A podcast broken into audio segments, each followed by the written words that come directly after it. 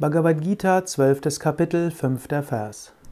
Kleshodhikaratas tesham avyakta sakta chetasam avyakta hegatir dukham dehavabhir avapyate.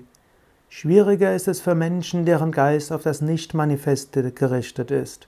Denn das Ziel, das Nicht-Manifeste, ist für den Verkörperten sehr schwer zu erreichen. Krishna hat in den vorigen Phasen verglichen, ist es besser, Gott in konkreter persönlicher Form zu verehren oder in abstrakter.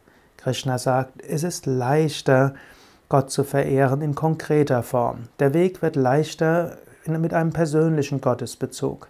Das muss jetzt nicht sein, dass du Gott in konkreter Gestalt verehrst, wie Krishna, Shiva oder Jesus, sondern in jedem Fall ein konkreter Gottesbezug. Du hast das Gefühl, Gott kümmert sich besonders um dich.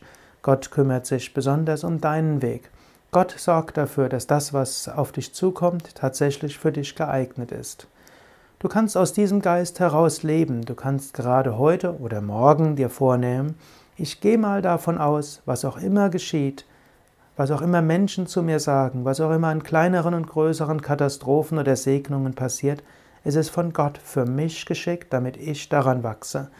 Und was auch immer als Aufgaben von außen auf mich zukommen, sage ich, das sind Gottes Aufgaben. Und was auch immer für Gedanken in mir kommen, denk, geh davon aus, ja, das sind Gottes Gedanken in mir. Lebe aus diesem Geist. Es macht es leicht, Gott überall zu spüren.